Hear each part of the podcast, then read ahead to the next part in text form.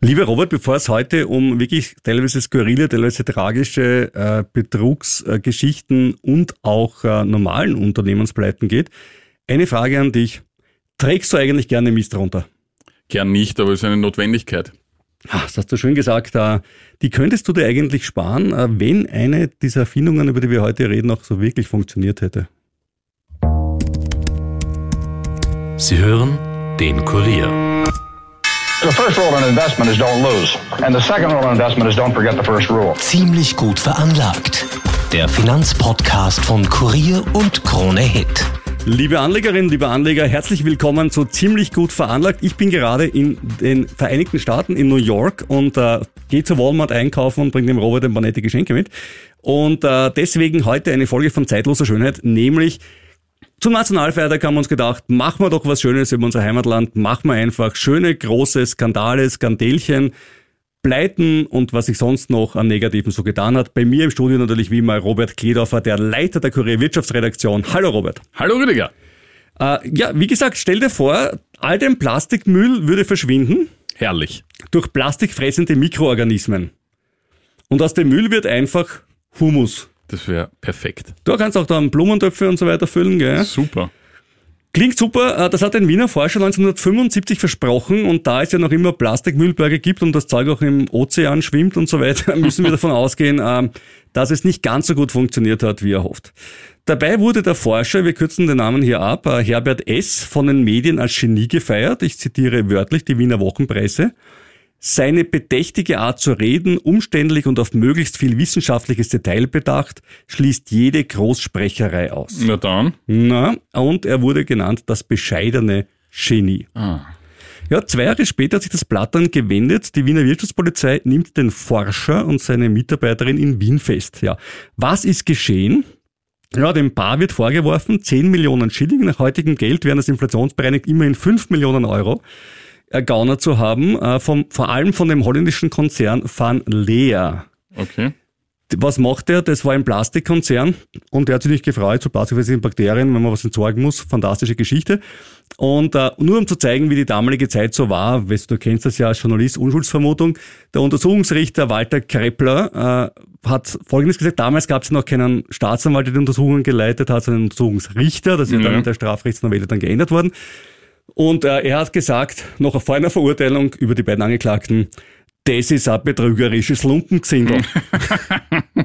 ja, da muss man sagen, das hat sich schon verbessert das mittlerweile. könnte man heute so, glaube ich, nicht mehr formulieren. Ja, das wäre heute eine kleine Verletzung der Unschuldsvermutung. Aber damals in den 70ern war man ein bisschen erdiger und besser war da auch gar nichts. Gut, begonnen hat alles im Kleinen, Anfang der 70er Jahre hat unser Herbert S. begonnen mit einem Potenzmittel in Eigenproduktion, das er im Burgenland verkauft hat, recht erfolgreich. Und danach hat er mit seiner Mitarbeiterin in Wien eine Forschungsgesellschaft namens, das ist ein schöner Name, International Research Society for Geomicrobiology and Soil Hygiene, also für Geomikrobiologie und Erdhygiene. Diese International Society äh, klingt groß, äh, einziges Problem, die einzigen zwei Mitglieder äh, waren die beiden. Ne? Also, mhm ansässig in Wien-Penzing, also nicht so international. Und äh, weil man schon dabei ist, sich größer zu verkaufen, gab man sich gleich entsprechende Titel. Er hat sich selbst Dozent genannt, dieser Sozietät, und sie selbst war Ingenieur. Und wenn man schon Titel hat, dann äh, sprudelten die Erfindungen geradezu. Es gab, und jetzt bitteschön, das ist wirklich Diversifikation, es gab das. Terrafix-Verfahren zur Umwandlung von Plastikmüll in zarten Humus das Aquafix-Verfahren zur biologischen Reinigung von Abwässern der Industrie, das Petrofix-Verfahren zur Vernichtung unerwünschter Öllachen, das Sulfurfix-Verfahren ne, zur Schwefelgewinnung aus Abwässern, das Biofix-Verfahren zur Erzeugung billigen Kunststoffdüngers und das Aurofix-Verfahren, Auro, ne, hm. zur wirtschaftlichen Nutzung von bislang unrentablen Gold- und Silbererzen durch Mikroben. Die haben nichts ausgelassen und Was denn sonst? marketingtechnisch coole Namen erfunden. Ja, also das Wort fix war anscheinend immer, immer recht ja, wichtig. Ja, also da war für die, für die 70er Jahre waren die ziemlich ja. weit voran. Daneben versprach es ja auch noch Wüsten zum Blühen zu bringen, äh, schreibt der Spiegel in einem skeptischen Artikel, allerdings die Skepsis erst nach der Verhaftung, muss man sagen. Davor wurden die von den Medien durchaus, durchaus groß gefeiert. Ermöglicht, ich habe schon angedeutet, durch Mikroben, also durch kleine Lebewesen. Und äh, er hat in der Benzinger Straße im 14. Bezirk 1300 unterschiedliche Mikrobenkulturen gezüchtet die jeweils eine spezifische Gefräßigkeit aufgebaut haben. Also Die einen haben DDT gefressen, das Pflanzengift, die anderen Erdöl, die dritten im Plastik. Ne? Was eh logisch ist, der Plastik besteht ja aus Erdöl, also insoweit, warum denn nicht? Ja?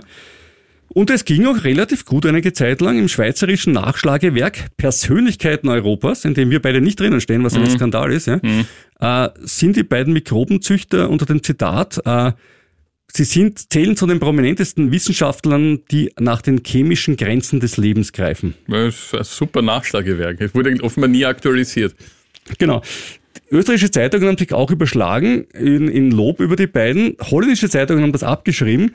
Dummerweise haben das die Leute vom Weltkonzern Van Leer gelesen und gesagt, das ist ja super, mit dem machen wir ein Geschäft.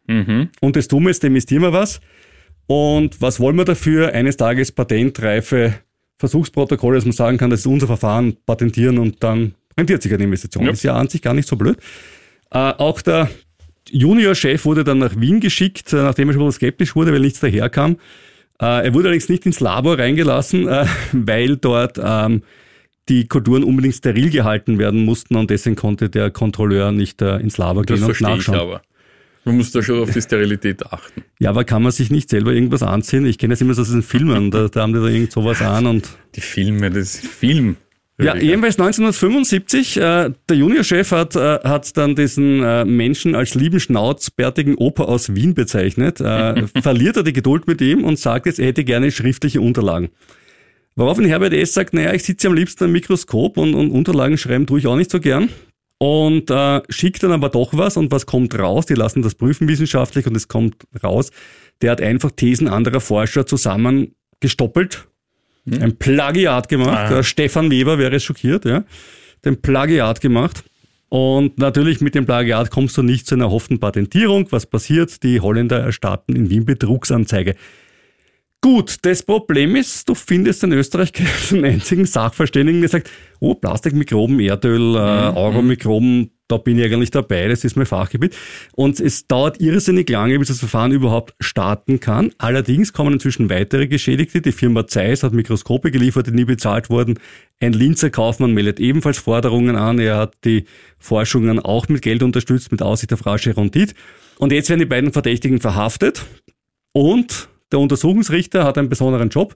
Er muss sich auch um die Fütterung der 1300 Mikrobenstämme kümmern. Die gibt's nämlich wirklich. Ja. Okay, Und immerhin. würden die jetzt aber sterben, könnte man nicht feststellen während des Verfahrens, ob die das Plastik fressen oder nicht. ja, Ja. das ist richtig. Also muss er einmal in der Woche, also nicht persönlich, aber das Gericht schickt einmal in Oh der Woche no. jemanden hin in die Benzinger Straße, der die Mikrobenstämme ordentlich füttert. Ja. Die beiden werden verurteilt und das, das ist irgendwie eine, eine tragische Geschichte. Zu überschaubaren Haftstrafen, ich meine, es war natürlich ein Betrug. Der Herbert S. wird im Sommer 78 entlassen, der ist ja schon vor einiger Zeit in U-Haft gesessen. Aber, und jetzt kommt's, er wird als geistig abnormer Rechtsbrecher eingestuft. Und das bedeutet ja in Österreich, dass du, ähnlich wie in Deutschland mit, mit der Sicherheitsverwahrung, einfach auch wenn du jetzt dein Urteil abgesessen hast, wieder inhaftiert werden kannst und zwar eigentlich beliebig lang. Und äh, er wird auch äh, erneut inhaftiert und auch zwangspsychiatriert. Ja? Also ich meine, auch wenn ich, wenn er sicherlich, äh, sagen wir mal, vorher nicht Mist gebaut hat, aber damals war man, glaube ich, in der Justiz wirklich äh, in keiner Weise zimperlich. Und das meine ich jetzt nicht positiv. Ja? Ja. Äh, Die ganze Sache gibt ein politisches Nachspiel. SPÖ und ÖVP befetzen sich im Parlament, also sogar ins Hohe Haus haben es die plastikfressenden Bakterien und Herbert S. Äh, geschafft. Er selbst beteuert bis zuletzt, dass die Erfindung funktioniert, ähm, hat auch noch einen sehr, sehr positiven Artikel in der Zeit bekommen, die das auch irgendwie unterstützt. Es gab auch Wissenschaftler, die für ihn ausgesagt haben, aber letztlich ist es natürlich nicht funktioniert, weil es gab keine Patentierung und das, was er versprochen hat, ist einfach nicht eingetreten. Also es hat einfach nicht ge gepasst. Er ist dann äh, schwer erkrankt und was dann auch noch rausgekommen ist, dass die Zeitungen, die vorher so positiv drüber geschrieben haben, dass darunter einige Journalisten waren, die geschmiert wurden von ihm selbst. Äh, Es hat dann das US-Magazin Nature aufgedeckt, äh, damit sie so positiv über ihn schreiben. Und zwar geschmiert ausgerechnet, ausgerechnet mit dem Geld, mit den Millionen von der Firma, die er dann geschädigt hat. Ja, gut. Oh Mann. Ja, das, war jetzt, halt was. Das ist jetzt kein, keine gute Story für. Ja, es war eine Geschichte, wo es äh, ein, ein Null-Happy End, also es Ja. war für alle furchtbar, die, das Geld der Holländer war weg, das Geld von Zeiss war weg, er selber war schwer krank, äh, Der Ruf der Zeitungen war beschädigt. Äh, Hertha Firnberg im Parlament musste sich rechtfertigen für die ganze Geschichte. Die ÖVP war beschädigt, weil er galt als ÖVP nahe. Also es war, es war wirklich eine Geschichte, wo du sagen musst, no happy end for no one. Das habe ich wirklich übel. Traurig, traurig. Ja, ist so. Ein, ein, ein wenig ähnlich ist mein nächstes, mein nächster Skandal oder, oder Geschichte. Rüdiger, erinnerst du dich noch an den Mann mit dem Koffer? Du bist ja eigentlich alt genug. Ja, das, äh, darauf wirst du immer anspielen und natürlich kenne ich den Mann mit dem Koffer. Es ist äh, niemand geringerer als der berühmte Bela Rabelbauer. Richtig. Der Vorarlberger Kaufmann erlangte Ende der 70er Jahre bzw. Anfang der 80er Jahre eben als Mann mit dem Koffer zweifelhafte Berühmtheit. Er war ein gebürtiger Ungar und erhielt den Spitznamen der Mann mit dem Koffer durch eine illegale Parteispende von 10 Millionen Schilling. Das waren damals umgerechnet 727.000 Euro. Ja, die muss man jetzt fairerweise natürlich äh, über die lange Zeit valorisieren. Also Ist- mittlerweile sind ca. 5 Millionen Euro. Ja, äh, an die ÖVP im Jahr 1979 in Bar, um für ein Vorarlberger Bürgerforum zwei Nationalratsmandate zu kaufen. Das heißt, ein Mandat kostet ungefähr... Was kostet ein Mandat? Zweieinhalb Millionen. Also, Ja, das muss einem schon wert sein. Ähm, die ÖVP hat das nachher zurückgezahlt, den Betrag, und der Manager stand dann mehrfach im Zusammenhang mit Finanzgeschäften vor Gericht. Im Dezember 1988 wurde Big Bella, so wurde er auch genannt, vom Wiener Landesgericht als Drahtzieher von Täuschungsmanövern an der österreichischen Länderbank, der Kreditanstalt und der Zentrobank wegen schweren Betrugs, Beteiligung an der Untreue und an Amtsmissbrauch des Staatsanwalts Lutz Moser zu siebeneinhalb Jahren Haft verurteilt. Im letzten Punkt legt er da die Verteidigung Berufung ein. In Folge wurde Radlbauer dann 1990 enthaftet und da das Urteil noch immer nicht rechtskräftig war. Im Oktober 1991 bestätigte dann der OGH das Urteil und kurz bevor er seine Reststrafe antreten hätte sollen, setzte er sich dann aus Österreich ab und reiste Ja. ein bisschen durch die Welt. Äh, Anfang September 93 vermutlich zunächst nach Honduras, 1994 dann in Thailand, wo er dann in Schubhaft genommen worden war im November. das Und willst du auch nicht. nein, und das ist nämlich ganz blöd, weil sein Pass war abgelaufen. Du kannst dich eine Fälschung kaufen. Ich meine, Ja, das ist eigentlich also ungeschickt soll es keine. Anstiftung sein, Nein, aber aber an sowas scheitern ist Ja, echt, hätte nicht passieren dürfen eigentlich, also Ja, aus seiner Sicht. na, war nicht geschickt. Äh, Rabelbauer musste dann noch ein, ein Jahr in Bangkok in Haft bleiben, das war Boah, sicher das auch kein macht Freude, ja. Zuckerschlecken.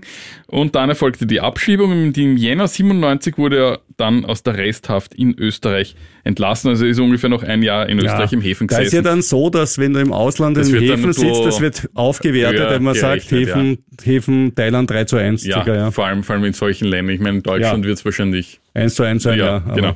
Ähm, ja, im Jahr darauf versuchte er dann sogar erfolglos bei der Bundespräsidentschaftswahl anzutreten. Äh, 2000 kam er wegen des Verdachts auf Steuerhinterziehung erneut in Wien in U-Haft und im Vorjahr verstarb er in einem Wiener Krankenhaus. Ja, und Rabelbauer war übrigens nicht der einzige Mann mit einem sogenannten Koffer. ja, Coole, coole Geschichte, ja. ja, ich habe mir ein paar angesehen. Ähm, Die Männer mit den Koffern. ja, genau. Äh, die Bargeld mehr oder weniger diskret Alte übergeben haben. weiße Männer mit kleinen schwarzen Koffern. Das ist so ungefähr, ja. Ähm, 2010 vertrauten auch Manager der Telekom Austria auf dieses Mittel. Ja, ja, gut. die beiden Ex-Vorstände hatten ein kleines Wiener Wertpapierhandelshaus damit beauftragt, den Telekom-Kurs hinaufzutreiben. Naja, hinaufzutreiben. Du sagst das jetzt so negativ. Naja, das, ja, war so. Ähm, das Management, also die beiden durften sich dann über einen Boni-Regen von mehr als 9 Millionen Euro freuen. Ne? Weil halt an dem Tag die Nachfrage nach den Aktien halt Ja, besonders da hoch war, genau an dem ist. Stichtag. Ja, ne? genau. Das kann doch passieren. Es war nur ein bisschen schwierig, dem Bankhaus die versprochene Risikoprämie von einer Million Euro ohne Spuren in der Buchhaltung zukommen zu lassen. Und Vor allem, wenn man die nicht selber zahlen möchte, sondern das auch noch der eigenen Firma verrechnet. richtig. Und die Lösung war dann eben Bargeld in Kuverts und im Plastiksackel war das diesmal, also nicht im Koffer, sondern im Plastiksackel. Gut, Plastiksackel kennen wir, ja. Ja, das kommt Ja, dann noch ja, ja, weiter, ja. ja. Auch, und auch bei der Banknotendruckerei ÖBS war man mit dem kostengünstigen Transportmittel unterwegs. Dort wurden als Provisionen getarnter Schmiergelder für Aufträge in Aserbaidschan und Syrien im Bar übergeben. Schmiergelder sagst du wieder. Das ist einfach verkaufsfördernde Maßnahmen. Ich Ja, das, ist ne, halt leider trotzdem illegal. Ich meine, die haben sicher nur gut gemeint. Na, natürlich. Ja. Ja. Alles im Sinne des Ja, Unternehmens. natürlich. Ja, Ist eben. klar. Ich meine, die haben sich, glaube ich, wirklich nicht selbst bereichert. muss man dazu sagen. Bitte, ich habe noch nie versucht, Banknoten für Aserbaidschan zu drucken. Ich kenne mich mit der Materie nicht aus. Schließe Naja. aber nicht aus, dass dieses Land eine gewisse Anfälligkeit zur Korruption besitzt. Es ist Ich sag's mal ganz vorsichtig. Mm, Eben, ja. Äh, dann kommen wir zur Plastiksackerl-Affäre.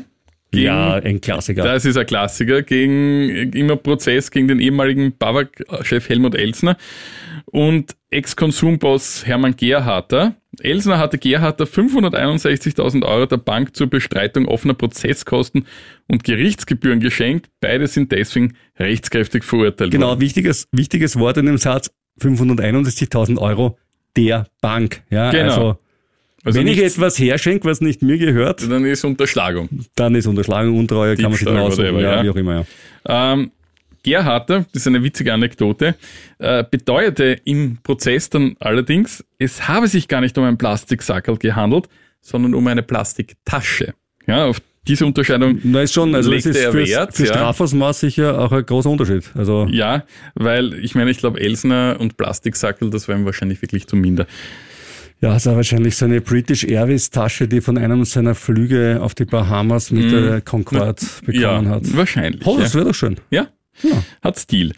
Auch ein hochrangiger Sportfunktionär fand das Plastiksackerl offensichtlich recht praktisch. Im Skandal um das österreichische Olympische Komitee wurden nicht nur ein geheimes Konto und 4 Millionen Euro Schwarzgeld ruchbar, sondern auch, dass ein Langzeitfunktionär einen Arbeiter der Organisation immer wieder als Geldboten einspannte und erraten mit einem Plastiksackerl losschickte. Eine Ja. starke Affinität zum Plastik dürfte auch der verstorbene Kärntner Landeshauptmann Jörg Haider gehabt haben.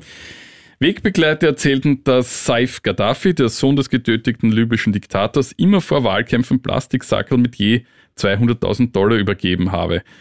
Und der verstorbene Großindustrielle Herbert Thurnauer soll Haider 5 Millionen Schilling im Plastiksackerl gebracht haben, was die FPÖ aber immer bestritten hat.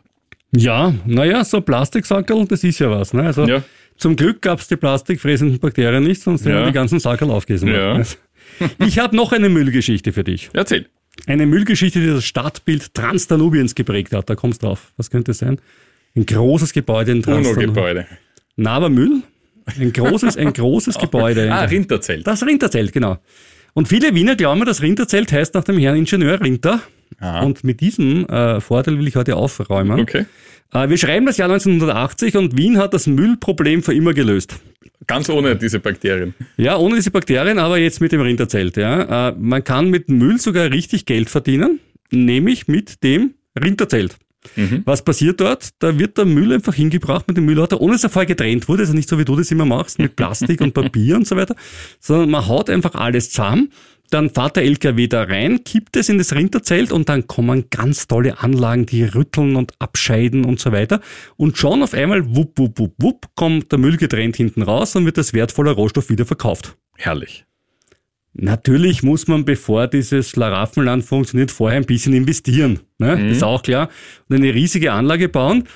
Und das wurde eben das Rinderzelt. 68 Meter hoch, Innendurchmesser von 175 Metern, architektonisch übrigens sehr wertvoll und einzigartig, Holzbau, also was ganz Fantastisches. Stand bis vor wenigen Jahren noch im 22. Jetzt ist es ja abgerissen worden. Ewig schade. Jetzt wichtig, der Name Rinter war dabei das Programm, es war eine Abkürzung für Recycling International Rohstoffrückgewinnung. Rinter. ja.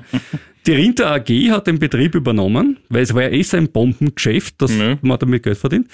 Und der Müll wurde eben in, also hätte werden sollen, in Kompostierung, Kunststoffe, Papierfaserstoffe, Schützgut, Glas, Keramik, Schotte, Bleche und auch Fasern zur Bauplattenerzeugung alles automatisch getrennt werden. Und auch die Abnehmer für die Rohstoffe gab es bereits, gab es bereits Lieferverträge, also eigentlich ein todsicheres Geschäft. Ja. Ja, also leider waren die Abnehmer, wie sich später herausstellen sollte, nur Briefkastenfirmen in der Schweiz. Was aber nicht so schlimm war, weil die Trennung eh nicht funktioniert hat. Also es war wurscht.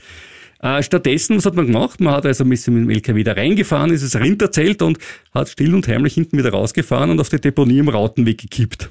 Da sind dann die Müllberge langsam gewachsen. Ne? Man hat sich gedacht, no, komisch eigentlich, wie das eh alles recycelt wird. Das ist drei Jahre lang einigermaßen gut gegangen, weil keiner genau hingeschaut hat. Ähm, danach war die, war die Rinter AG pleite. Schaden insgesamt eine Milliarde Schilling. Wenn man es nach heutigem Geld konvertiert, sind das 190 Millionen Euro.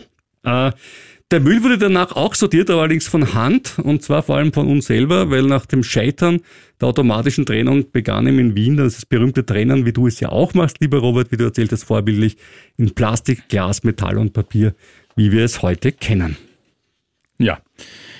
Weil der Name schon viel, wollen wir ihn gleich nochmal aufgreifen. Konsum. Ja, Rüdiger, du als alter Sozi, warst du sicher Ja. Stammkunde dort. Also, äh, es ist mir echt im Leben schon viel passiert. Ich bin schon als vieles bezeichnet worden, als kalter Neoliberaler.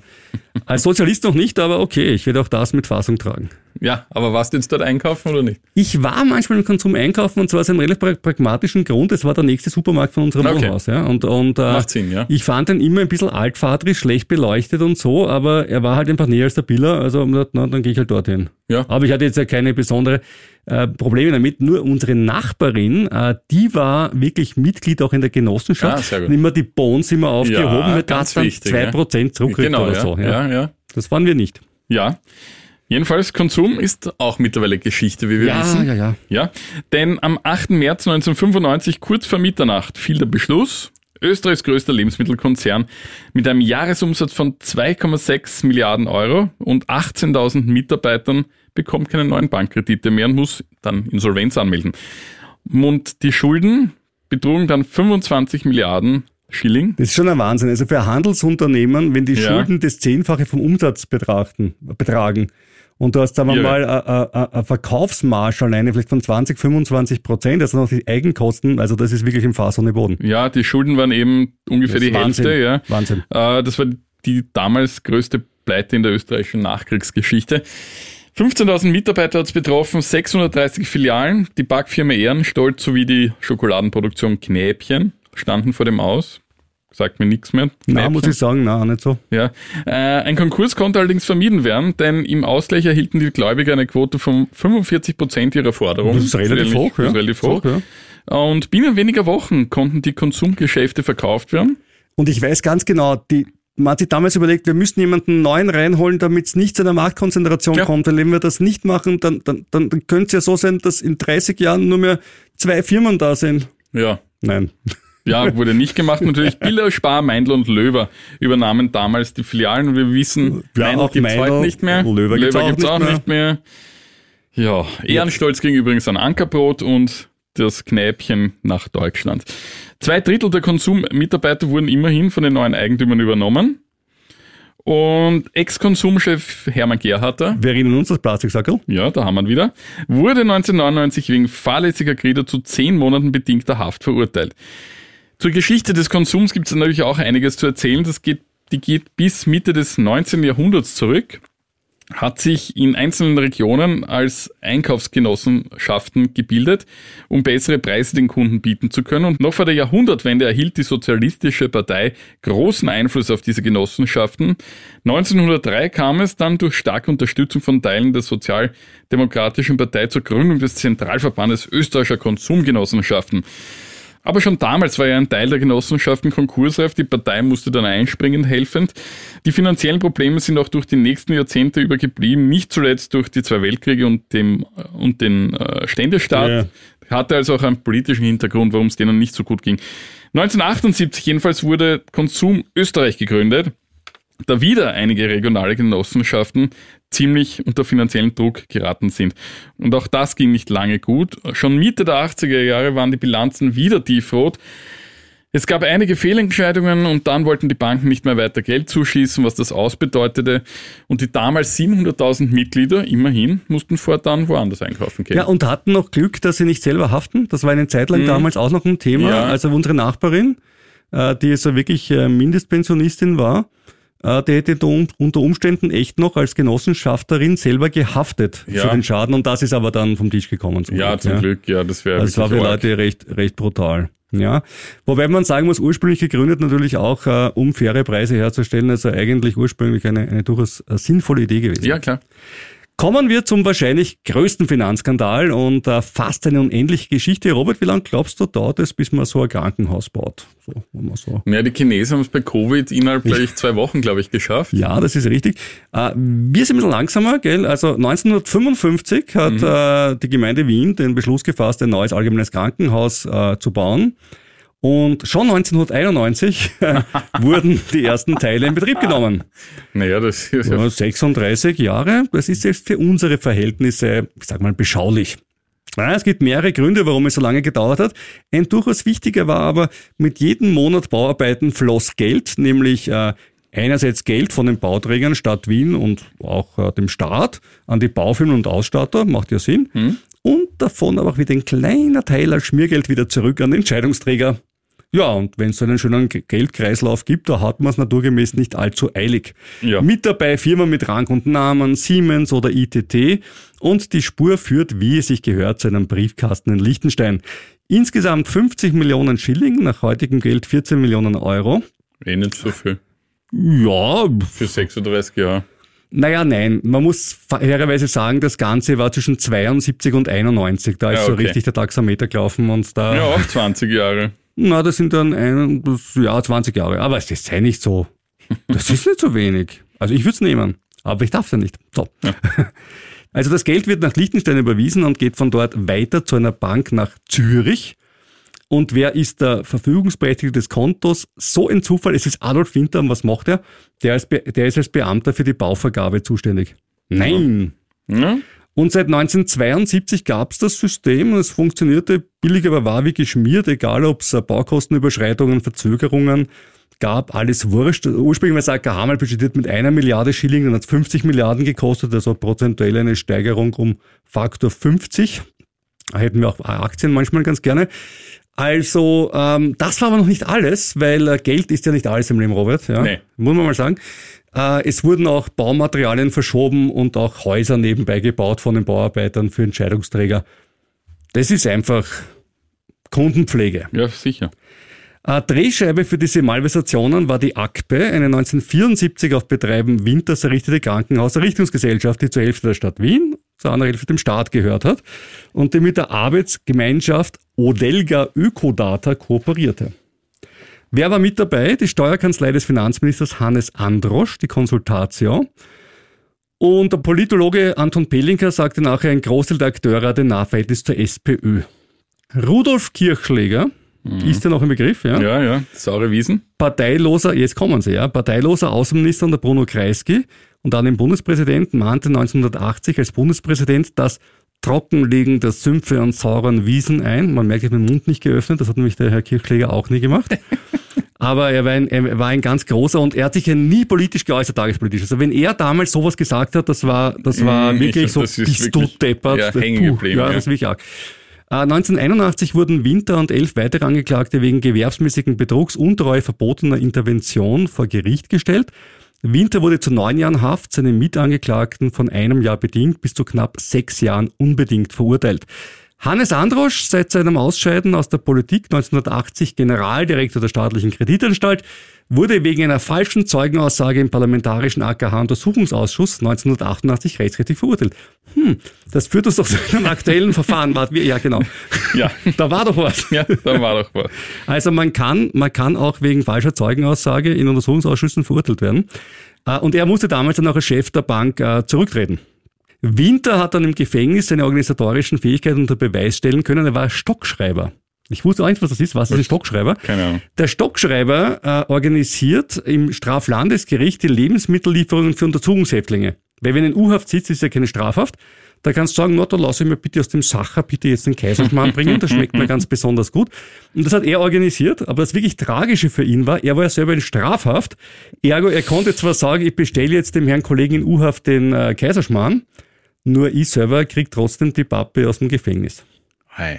Da hat er nicht mitschneiden können wie früher. Aber er kam wieder gesund aus dem Gefängnis raus, hatte eine super Geschäftsidee. Äh, er wollte Zeitungsherausgeber werden. Äh, und sein Plan war, die russische Pravda ins Deutsche zu übersetzen und damit Geld zu verdienen. Ja, ja. ich habe auch schon viele Geschäftsmodelle gehört, ähm, aber auch das, auch das war eher nix. Ja. Kommen wir zu einem anderen Geschäftsmodell, was eigentlich durchaus seriös ist. Ähm, der Name Basile Vavaressos. Sagt ihr da was? Selbstverständlich, guter Freund von Niki Lauda. Ja, genau. Natürlich kenne ich Basile Vavares. nein, nein, nein, also das war ein ganz, ganz großer in der Reisebranche. Ja, genau. Und das war nicht der Mann mit dem Koffer, sondern Das war der Mann mit dem Hut. Ja, genau, weil das war quasi sein Markenzeichen oder auch das Logo der Firma damals. Ja, es gab drei. Ne? Es, war, es gab Itas, äh, Genau. Belmondo und, und Paco Leone. Richtig. Das waren die drei, ne? Ah, der Mann kennt sich Ja. aus. Im Reisebusiness kann man Da kein kannst X du, für, da, für ein UFO machen, der alte da weiß ich Filmflieger. alles, ja. Ja, das Fliegen wurde ihm dann übrigens auch zum Verhängnis, aber dazu kommen wir dann gleich. Äh, der Grieche, der sich in den 80er Jahren mit Itas vom Opernsänger, man bemerke, Opernsänger, ja, zum zweitgrößten heimischen Reiseveranstalter hinaufgearbeitet hatte, hinter Touropa, gibt's auch nicht mehr. ja. Er litt nach einer der Pleite dann, die ist pleite gegangen, seine Itas, einen gesundheitlichen Zusammenbruch. Und davor hat der Mann, den man Handschlagqualität nachgesagt hat, gemeinsam mit Niki Lauda die Lauda Air groß gemacht, nämlich indem er die Flieger von Lauda charterte. Und zum Höhepunkt Mitte der 90er Jahre schickt er 250.000 Österreicher im Jahr in den Urlaub mit Nikis Flieger. Im Fokus standen vor allem Mittelmeerländer, allen voran Griechenland. Und die Ursachen für den Zusammenbruch der Gruppe waren dann ausgerechnet drastische Rückgänge im Griechenland-Geschäft sowie die bereits seit längerem angespannte Finanzlage des Veranstalters und der mörderische Wettbewerb. Und offenbar, das kam noch hinzu, hatte die Auer Vavaressos ihren Einstieg ins Unternehmen in, in Aussicht gestellt und der hat daraufhin mit Krediten den Übergang bis dahin finanzieren wollen und hat sich so übernommen, denn die damals noch rein österreichische Airline stieg dann lieber bei Europa ein. Ein Schelm, wer Böses dabei denkt. Ja, das ging dann leider schief. Und im Sommer 1996 war es vorbei. Urlauber wurden von Hoteliers in Geiselhaft Ja. genommen. Ja, und haben gesagt, entweder zahlt sie uns Der Voucher ist nicht gedeckt, also Ja, du darfst nicht aussehen. Wenn, Aus also, Hotel, die ja. haben nicht gesagt, du darfst nicht rein, wenn du nicht zahlst. Die haben gesagt, du darfst nicht nicht raus, raus. wenn du nicht zahlst. Mhm. Das ist noch viel schlimmer. Und das ist natürlich dann nicht so lustig. Und damals betrug der Schuldenstand 1,3 Milliarden Schilling. Ja, das war schon viel. Glücklicherweise sprang dann eine Versicherung für die Reisenden ein und auch für die Reisebus und die 300 Hotels. Ähm, sie wurden entschädigt oder sogar umge umgebucht. Vafaressos selbst wurde fahrlässige Grieder vorgeworfen. ITAS habe zu wenig Eigenkapital gehabt und fast ausschließlich mit fremdem Geld gearbeitet. Der Grieche bekannte sich in einem Prozess dann nicht schuldig und er hat dann ungewöhnliche externe Umständen die Schuld am Untergang gegeben und auch dem Niki Lauda, weil dieser soll lieber Linienflüge forciert haben und die Kapazitäten für ITAS gekürzt haben. Ein Zitat von damals war, der Lauda fliegt lieber Wien, London, Wien mit sechs Passagieren als mit uns mit einem vollen Flieger. Dann kam es eben 1994 zur Trennung und weil dann Vafaressos, Billigflieger gab es damals noch keine, keine Maschinen zum Fliegen mehr hatte, weil eben dann auch noch die Auer als Partner ausfiel, ja, blieb dann alles am Boden letztendlich und er konnte seine Reisen nicht verkaufen. Und er hat das dann ziemlich gut oder auch seine Verteidiger Ja. ziemlich gut vor Gericht alles erklärt äh, und deshalb wurde er auch freigesprochen. Ja. Er lebte dann noch eine Zeit lang in Athen, ganz gut und trotzdem verstarb er dann 2008 in Wien und wurde auch hier begraben. Kommen wir zu meinem Leib- und Magenthema, abgesehen von der Reisebranche, wie wir alle wissen, die New Economy. Und kommen wir natürlich jetzt nicht zu Amazon oder Google oder Apple. Bleiben wir doch in Österreich und reisen wir zurück in die 90er Jahre, wo alles möglich scheint. Es ist die Zeit von Libro mit Lion CC, du erinnerst dich, dem Festnetztelefonieanbieter Cybertron, alles mit Milliardenbewertungen. Weißt du noch diese Festnetzanbieter, wo man vorher eine Vorwahl Ja, wählen musste herrlich, gehabt. man Ich glaube, ich hatte Telering. also erstens für uns jungen Hörer, es gab sowas wie Festnetz früher, das waren so Telefone mit einem Kabel dran. Und zweitens, man konnte billiger telefonieren, wenn man vorher eine vierstellige oder Genau, fünfstellige Vorwahl genau. gewählt hat. Und das haben wir vor allem deswegen gemacht, weil wir Idealisten sind und weniger, weil wir so viel gespart haben, weil wir vor einen gewissen Hass auf die Post hatten, die uns jahrelang immer gezwungen hat, ihre Tarife zu hat, zahlen. ja, genau. genau. Aber es gab auch ein anderes Geschäftsmodell, nämlich die Firma, ich bin gespannt, ob du sie noch kennst, Y-Line. Ja, wie kann man äh, Redberg vergessen? Na, das war Lion CC. ah, es war Lion CC. Lion CC war Redberg, ja. Lion CC, was war das? Das war so der Versuch, ein österreichisches Amazon zu machen, Mhm. der ordentlich schiefgegangen ist. Okay, kann passieren, ja. Uh, Y-Line war eine super Idee. Böhm. Weilein war Böhm. Böhm, sehr gut, sehr gut. Jetzt, jetzt bist du right on track, ja. Und war ja oft äh, riesengroße News, Riesengeschichten, Weilein, Erfolg und Wahnsinn und wie cool ist Weilein. Ähm, ich mein, muss man sagen, die Bör- Börsenkapitalisierung des Unternehmens war zur Spitzenzeit äh, über eine halbe Milliarde Euro. Gell? Also das, das war schon, das, also umgerechnet, ne? also das, Ja, ja. das, das war schon was, ja.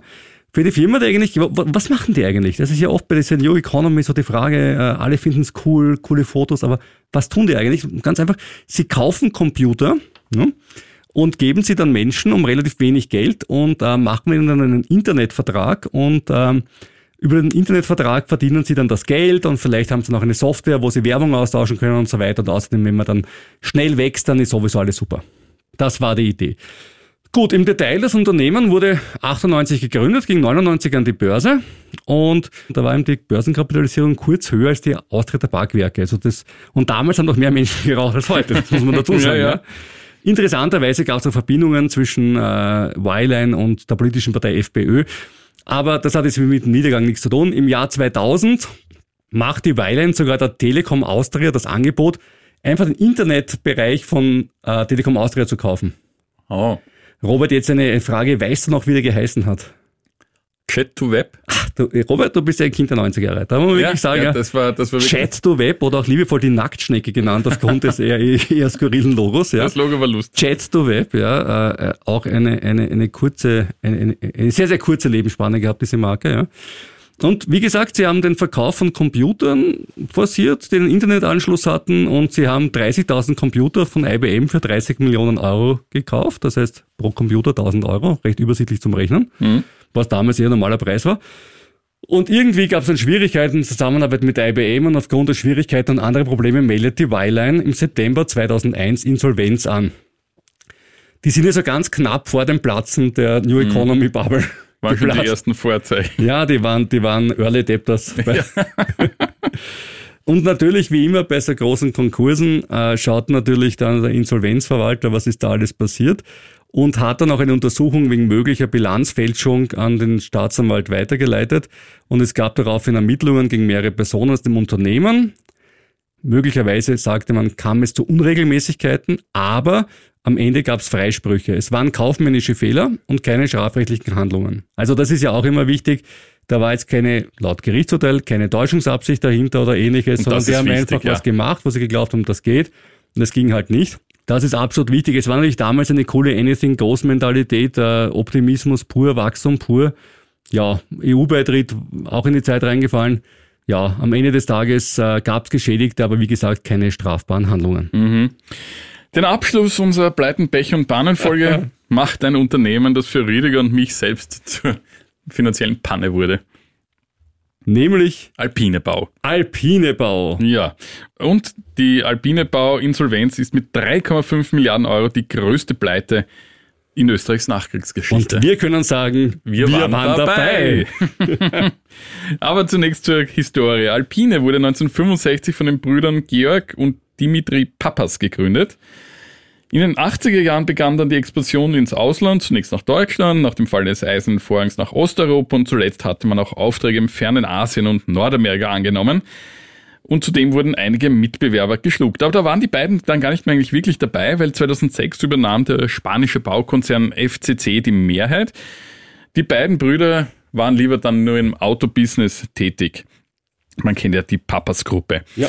2012 wurde FCC Alleineigentümer und schon bald darauf, im Oktober 2012, wurde bekannt, dass sich Alpine in Liquiditätsschwierigkeiten befindet.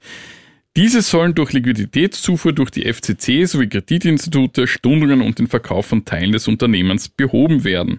Und die Öffentlichkeit hat eigentlich davon nicht wirklich was erfahren. Es gab ein, zwei Medienberichte, aber die waren eigentlich so, ja, die haben jetzt ein bisschen Probleme und Eigenkapital und so weiter.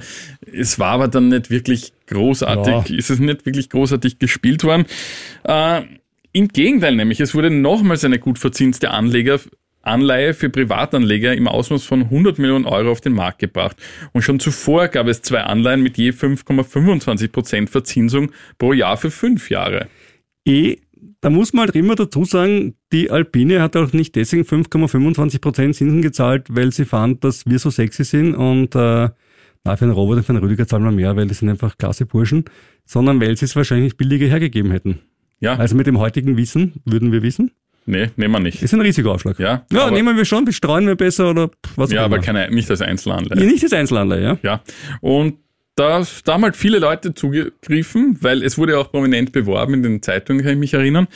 Dann haben wir gedacht, ja, 525 für fünf Jahre, pro Jahr 525, naja, das, das Ja. nehmen wir, das klingt super, weil ja auch da schon die Zinsen runtergegangen sind und das war eine ganz gute, gute Sache.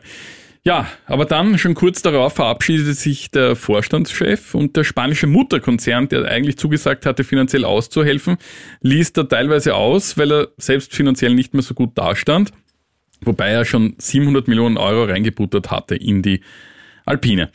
2012 betrug dann der Verlust 450 Millionen Euro. Das Eigenkapital war mit rund 150 Millionen im Minus. Und im Juni des Folgejahres, also im Juni 2013, musste schließlich Konkurs angemeldet werden, weil die Expansion war zu schnell. Zum Teil wurden auch Dumpingpreise geboten. Es gab zahlreiche Rechtsstreitigkeiten. Das Baustellencontrolling, das die Wirtschaftlichkeit der einzelnen Baustellen überwachen soll, war mangelhaft. Dem Unternehmen fehlt es auch an qualifiziertem Personal, vor allem vor Ort an den Baustellen und dazu kamen noch massive Probleme mit der IT. Und nicht zuletzt schlug natürlich auch die Finanzkrise zu, die war damals am Höhepunkt, vor allem beim spanischen Eigentümer, Ja. wir können uns erinnern, die Folgen für den Immobilienmarkt waren vor allem in Spanien verheerend. Es wurde da damals ja kaum noch was gebaut und somit blieben auch die Aufträge für die Mutter aus und da war dann eigentlich nichts mehr zu machen, weil die Mutter hat sich dann selbst retten müssen. Die Quote jedenfalls für die alpine Gläubiger betrug 14 Prozent, also nicht wahnsinnig viel. Hinzu kamen tausende Prozesse von Anlegern gegen ihre Hausbanken, die ihnen alpine Anleihen verkauft hatten, angeblich mit dem Hinweis auf risikolos. Da haben dann durchaus viele Anleger dann Geld zurückbekommen. Ich muss dazu sagen, ich hatte selbst Schuld. Ich bin nicht aktiv zu meinem Betreuer gegangen und ich wollte eigentlich selbst dieses Ding haben. Die Frage ist eher, ob nicht überhaupt die Ausgabe an sich, vor allem was die dritte Anleihe betrifft, eine Täuschung war, weil da waren die Zustände des Unternehmens ja im Unternehmen ja schon bekannt, aber nach außen unter den Tisch gekehrt worden. Ja. Also nachdem ich mich selber auch als großjährig und geschäftsfähig empfinde, habe auch ich diese Verantwortung voll auf mich genommen und zu sagen, ich habe einfach die Entscheidung getroffen, die Entscheidung war falsch. Und weißt du, Robert, wir sagen ja immer am Ende vom Podcast diesen einen berühmten Satz. äh, Wir hören uns nächste Woche wieder, vielleicht reicher, aber ziemlich sicher weiser. Ähm, ich habe durch diesen Verlust wirklich äh, über das Anleihengeschäft wahrscheinlich mehr gelernt, als wenn ich zehn Bücher gelesen hätte. Ja. Weil es immer was anderes ist, wenn du äh, mit dem eigenen Geld arbeitest und eigenes Geld verlierst. Und wie du eben vorher gesagt hast, also wir würden nie mehr wieder einen Einzeltitel äh, kaufen mit äh, dieser schlechten Bonität, auch wenn er uns äh, vielleicht heute noch immer als, als, na, das ist die Alpine, da kann ja nichts passieren, weil schauen Sie, wie viele Arbeitsplätze da dran hängen, Ja, also und das wird schon gibt's schon gestützt und so weiter und gibt's seit ewig und so weiter und die sind ja riesengroß. Und ich habe mir dann irgendwie gedacht, ähm, ja, probiere ich aus, habe gelernt, ähm, die hohen Zinsen, die sie zahlen, die damals, glaube ich, auch so drei Prozent Risikoaufschlag oder wa- was Mhm, waren das in mhm. etwa, ne? kommen eben nicht aus Sympathie zustande, sondern durch hohes Risiko. Das ist ja auch kein Problem, das kann man ja auch einpreisen. Aber dann musst du es halt nicht als, eine, als ein Cornerstone-Investment in Richtung sichere Verzinsung betrachten, sondern halt als High-Yield-Geschichte, Ja. was okay ist. High-Yield-Bonds, why not? Aber dann gehe ich halt heute, das gab es damals noch nicht, aber gehe ich halt heute her und kaufe mir einen High-Yield-ETF Ja. und sag halt mal, okay, dann werden halt von den 100 Buden, die drinnen sind, 30 ausfallen, der Rest, der zahlt's ja, noch. Ja. so what, ja. Ja, und nicht, und nicht Bet Your Company spielen. Aber wie gesagt, das sind Dinge, die man, die man lernt. Wir machen den Podcast auch deswegen, damit ihr auch aus unseren Fehlern lernen könnt. Wenn wir aus euren Fehlern lernen können, tun wir es auch gerne. Das heißt, wenn ihr irgendeine ihre Anlagegeschichte habt, sowas äh, schön daneben gegangen ist, schreibt uns doch auch einmal an ziemlich gut veranlagt at kurier.at oder eine anonyme Postkarte. an, an den Kurier, Ja. Leopold Unger Platz 1 in 1190 Wien, zu Handen Robert Kledorfer. Und wir freuen uns natürlich auch über Post, auch über Anfragen anderer Art und Ja, äh, oder auch guten Anlagetipps. Oder Ja. überhaupt Fragen, soll man, soll man nicht? Ist das eine coole Sache? Wir machen hier keine Beratung natürlich, aber wir haben unsere eigene Meinung zu verschiedenen Dingen und die tun wir gerne kund. Die Entscheidung, was du selber mit deinem Geld machst, die triffst du, lieber Hörer, liebe Hörerin, natürlich selbst. ja. Und das war's auch für diese Woche jetzt mit ziemlich gut veranlagt. Die Nächste Nationalfeiertagsausgabe war ja, das. Ja, richtig. Ja. Nächste Woche machen wir eine Woche Pause, urlaubsbedingt. Ja. Genau, da bin ich noch in Amerika. Und äh, an, an alle Heiligen und alle Seelen sollte man ohnehin nicht zwingend an den schönen Mammon denken. Ja, ja, so wie sagen sie an der Börse aller Seelen, passt schon ganz gut. ja, mal schauen, wie es sich entwickelt. Und wir hören uns dann in zwei Wochen wieder. Dann sind wir vielleicht reicher. Aber ziemlich sicher weiser.